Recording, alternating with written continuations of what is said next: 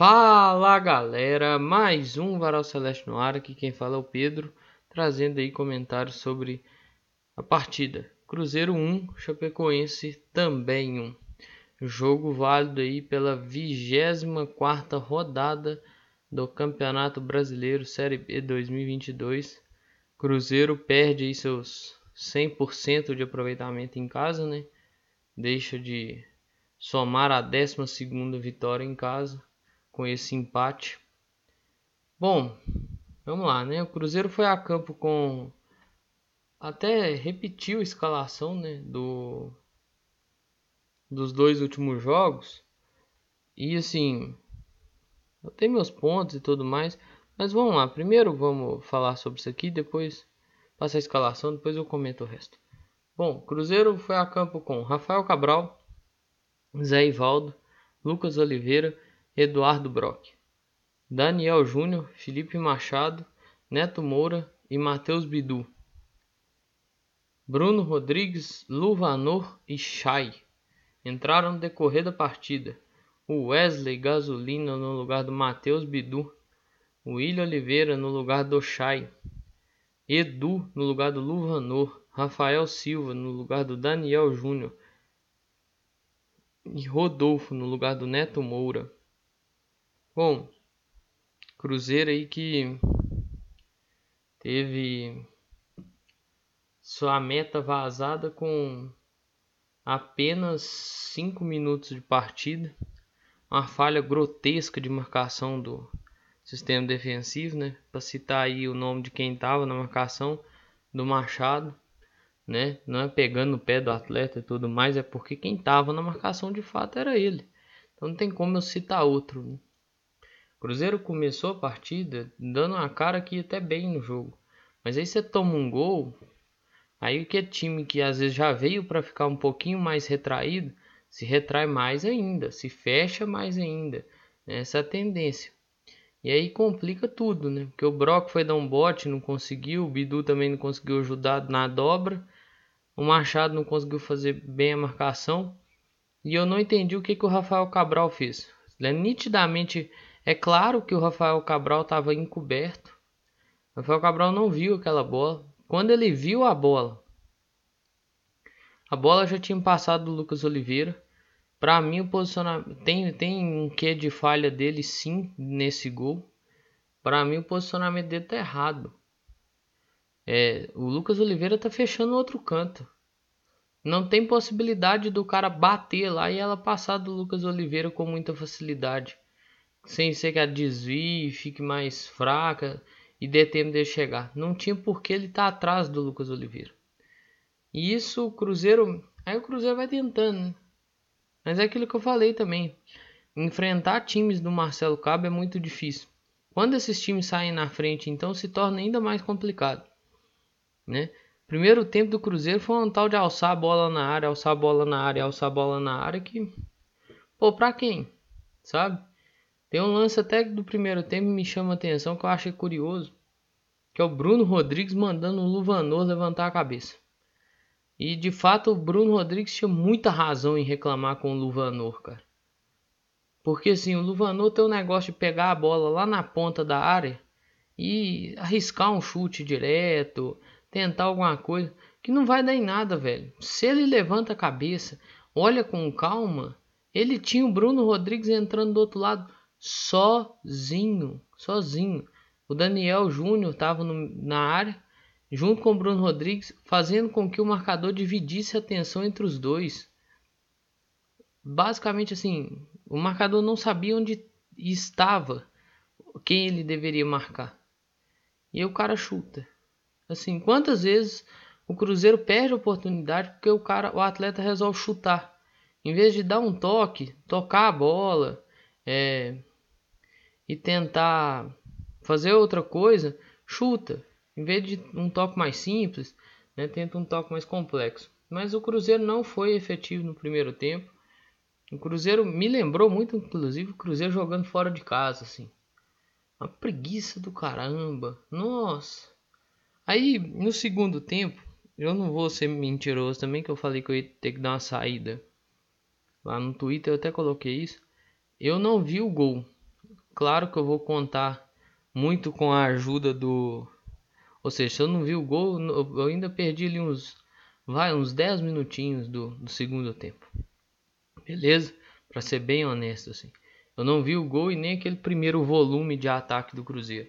Ah, como é que eu sei que o Cruzeiro teve um volume de ataque? Eu vi o tape. Passou um tape ali no Premiere. Eu assisti, né, o famoso VT. Passou o VT ali no Premiere, então eu tirei para assistir a parte que eu perdi. Assim, é nesse momento que o Cruzeiro consegue o gol, né? Jogadinha de escanteio, né? O que o escanteio bem cobrado não faz, né? Por que, que eu falo com escanteio bem cobrado? Porque é uma bola que vem aberta, ela vem não só aberta, mas ela vem abrindo. O que, que é essa bola vem abrindo? Saindo do goleiro, saindo do alcance do goleiro. O goleiro sai, sai muito mal. Bicho, sobra o gol aberto pro Cruzeiro fazer o gol, né? Foi até a estreia do nosso Wesley Gasolina, né? Entrou e pôs fogo no jogo, né? Literalmente, assim. Que Teve um momento do jogo aí que o Marcelo Cabo dobrou a, a marcação pelo lado esquerdo do campo, porque ele infernizou o lado, de, o lado esquerdo da Chapecoense. Ele do, tentou dobrar a marcação para ver se fazia, ganhava superioridade, acontecia alguma coisa, mas não adiantou. Mas voltando para o início do segundo tempo, Cruzeiro empata e tem um volume assim, absurdo de, de chances, né? Wesley Gasolina, inclusive, cruzam a bola que se tivesse um desviozinho ali só para dar uma matada no goleiro, isso é uma boa, viu? Isso é uma baita de uma, de uma, de uma jogada. Bruno Rodrigues com chute de fora da área venenoso. Cara, assim, o segundo tempo melhorou, mas aí fica o questionamento. O Zé Ival também cabeceia uma bola que passa perto. Por que que pô, não pode fazer dois tempos? Não precisa fazer dois tempos jogando na pressão, marcando, igual o Cruzeiro de vez em quando faz, mas não precisa disso também porque não, não dá. Né? A situação da temporada já não está permitindo isso mais, os desgastes e tudo mais. Mas assim, por que que não faz, velho? Sabe, tipo, tentar é, manter um padrão, sabe, de, de atuação. Não precisa baixar muito, igual foi, por exemplo, contra o Brusque.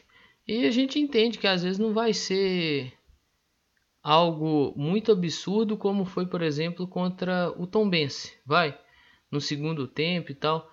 Para dizer ainda, voltando muito lá atrás, contra a própria Chapecoense fora de casa, sabe? Porque o Cruzeiro amassou muito a Chapecoense naquela, naquele jogo. Então, assim, esses oscilações, esses problemas aí de joga um tempo mal, joga outro tempo melhor, aí é complicado. Você vê que o time dá uma melhorada quando o Bruno Rodrigues vai para outro lado, né? Você vê que o time dá uma encaixada melhor, né? Que é um cara que traz do, de fora para dentro, procurando o melhor posicionamento do atacante, o melhor jogada que tiver. Então você ganha muito com esse cara fazendo esse tipo de movimento.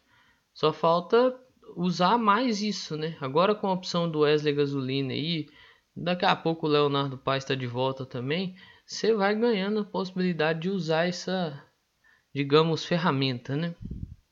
Mas assim, poderia ter sido uma, uma sim, poderia ter tido sorte melhor. De fato, eu acho que o Rafael Cabral falha no gol.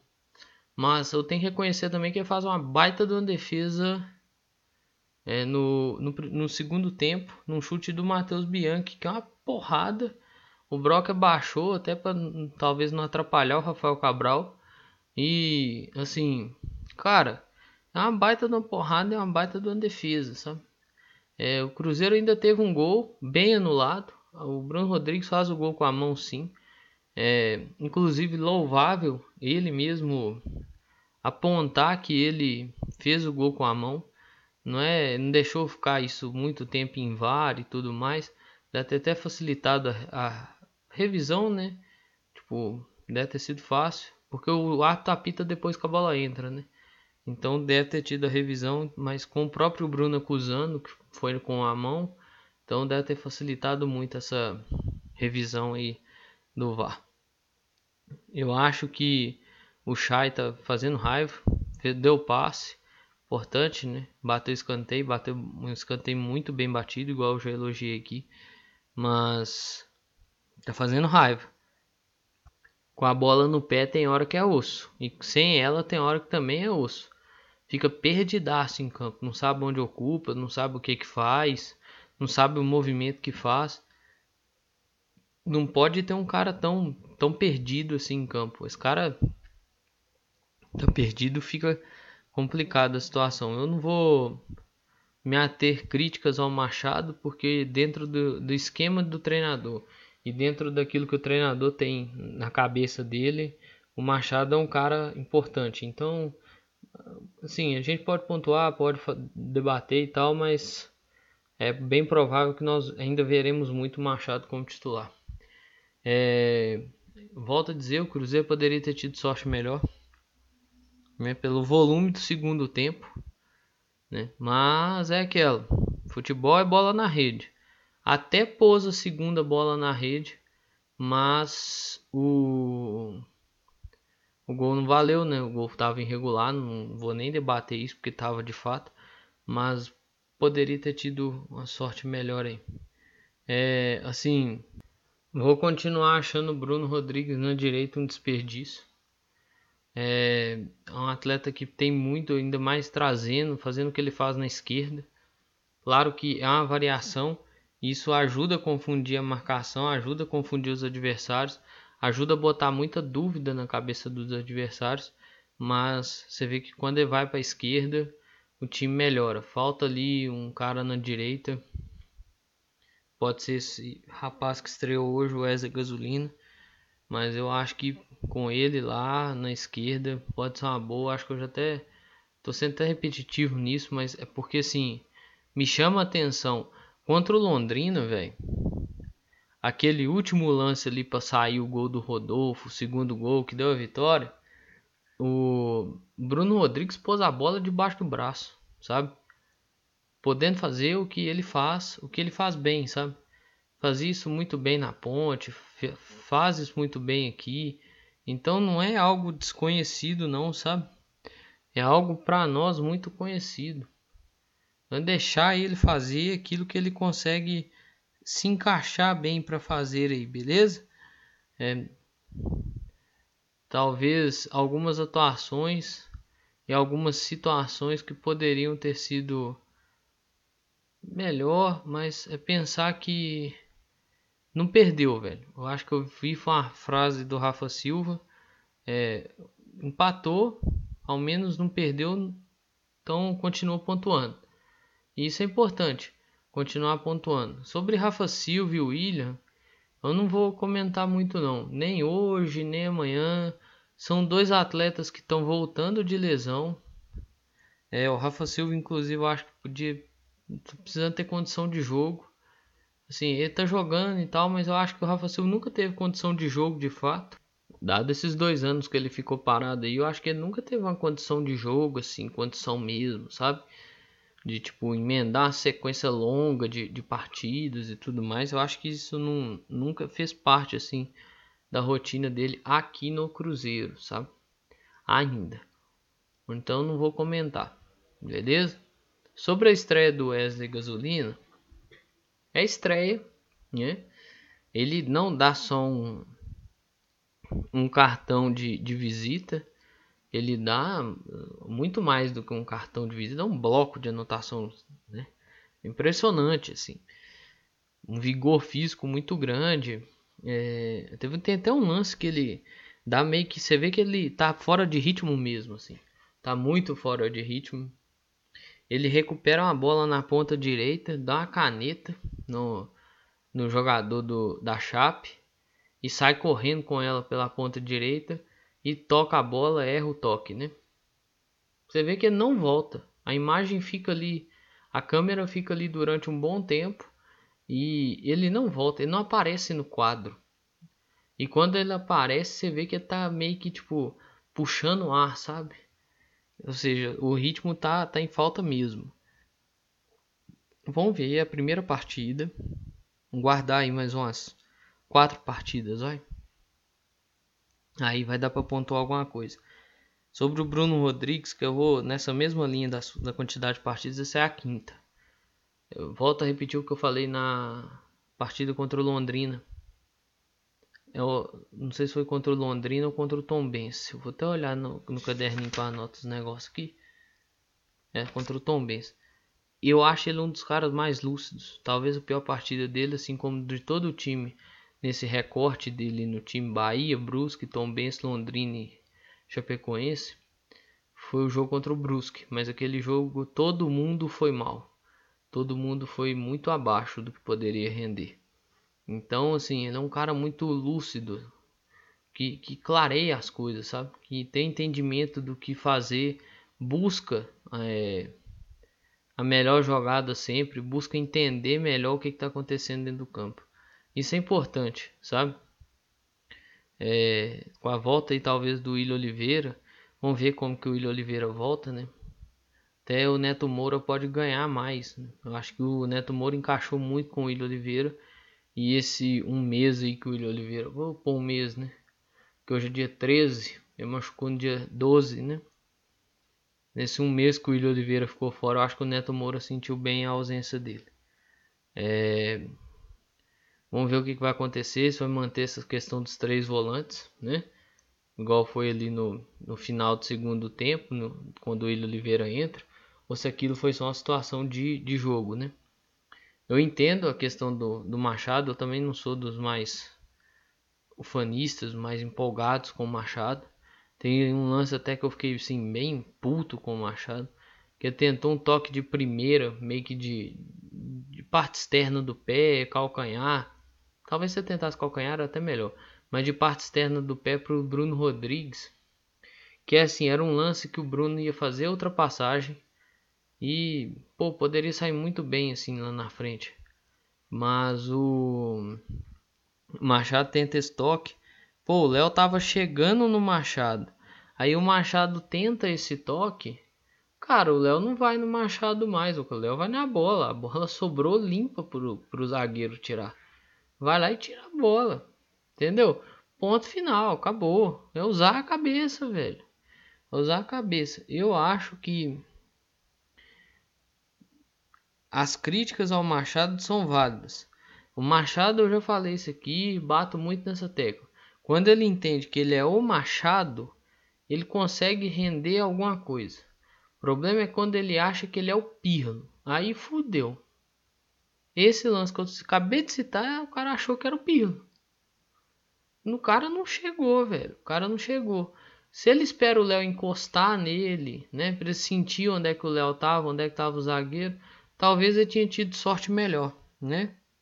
De rolar ela pro Bruno Rodrigues, Bruno Rodrigues ia pegar um corredor vazio. E sobre o Edu, assim, o Edu mais um jogo, né, de jejum, não fez lá seu seu golzinho. É, movimentação dele até boa, às vezes com a bola no pé também faz uma raivazinha, apanha, né? E pro azar dele é que a bola do Bruno Rodrigues pegou na mão, né? Que se não pega era mais uma assistência e talvez mais uma vitória com outra assistência do Edu. Então ia ser assim, ou né, mais uma vitória com participação em gol do Edu, porque teve vitórias aí que ele não deu assistência direta, né? Ele ele participou da jogada do gol, mas não deu assistência direta. Bom, é importante pontuar, empilhar pontos. Eu sempre falo isso aqui, eu falo isso basicamente desde o começo do campeonato. Isso não é um segredo para ninguém. Isso não é uma fala nova, né? Minha. Tem que empilhar pontos. Três pontos, um ponto. Claro que queríamos os três pontos porque jogávamos como mandante. Queríamos manter nossa média como mandante, né? Fazer a 12 segunda vitória. Isso ia ser muito bom. Chegaríamos a 55 pontos. E o Grêmio perdeu na rodada. O, a vantagem seria de 12 pontos. E o próximo confronto seria contra o Grêmio, né? Seria um confronto direto. Como o Grêmio perdeu na rodada, o Cruzeiro empatou, o Cruzeiro tem 10 pontos de diferença para o Grêmio. 10 pontos de diferença para o Bahia e 11 pontos de diferença para o Vasco. Beleza, Pedro. Mas e para o quinto? Realmente, o quinto é muito mais importante do que para esses outros três que eu falei. Para o quinto, o Cruzeiro tem 19 pontos de diferença. Né? O quinto colocado, se eu não me engano, nesse momento é o Londrina.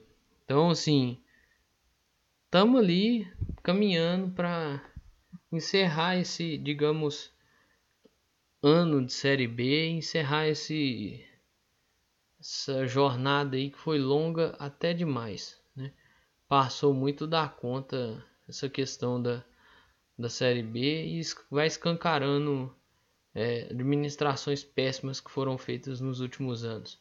O Londrina é o quinto colocado de fato com 30, 34 pontos, ou seja, deixando o Cruzeiro com 19 pontos à sua frente. A vitória dessa vez não veio, mas veio um ponto importante, né? Que manteve o Cruzeiro com alguns joguinhos de invencibilidade. Vamos lá fazer a conta? Novo Horizontino 1, CSA 2, Bahia 3, Brusque 4, Tombense 5, Londrina 6, Chapecoense 7 jogos. Sendo desses, uma vitória contra o Novo Horizontino, uma vitória contra o Bahia, vitória contra o Tombense, vitória contra o Londrina, empate contra o CSA, empate contra o Brusque e empate contra o Chapecoense. São quatro vitórias e três empates, beleza? Então, algo muito, muito positivo é aquilo de ir trabalhando a cabeça dos atletas para empilhar esses pontos aí que são extremamente necessários para ir finalizando esse ano de Série B, beleza? No mais, tudo que eu tinha para falar sobre esse jogo eu falei. Tem algumas coisinhas que ficaram ainda pro episódio de amanhã, mas aí é com cabeça mais fria, beleza? Tem aqueles dois recadinhos importantes: utilização de máscara, tampa nariz e boca, vacina no braço que é muito importante. Esses dois fazem parte de um conjunto necessário de proteção. No mais é isso aí, pessoal. Um grande abraço a todas e todos. Eu espero que vocês fiquem bem, se cuidem, cuidem de vocês e cuidem de seus próximos. Valeu! Falou!